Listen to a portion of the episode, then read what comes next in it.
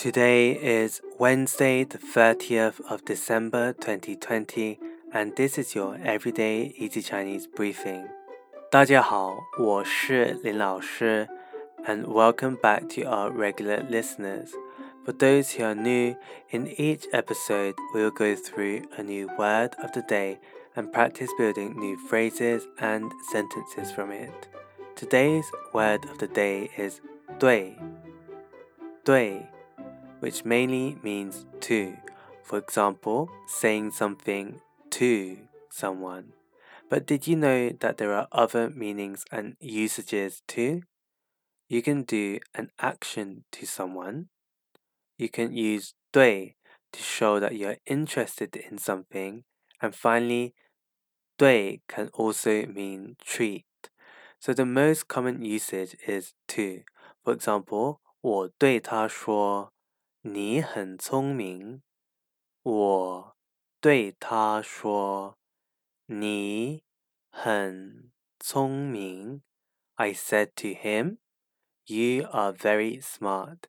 As you can see, 对 can be used between one person, in this case 我, to another 他 followed by the verb, in this case 说 the second usage we have is to mean treat. For example, if someone asks you how your friend or partner is treating you, you can reply by saying, 他对我很好。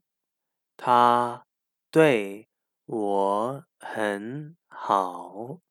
He or she treats me really well. Finally, you can be interested in something using 对.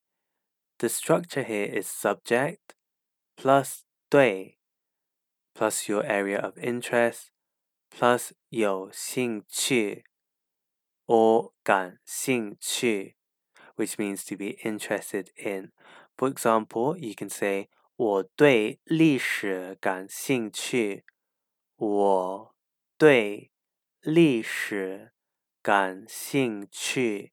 I am interested in history. That's it for today, where we looked at three ways to use 对 Number one, to mean to. The second way, to mean treat. And finally, to mean interested in something.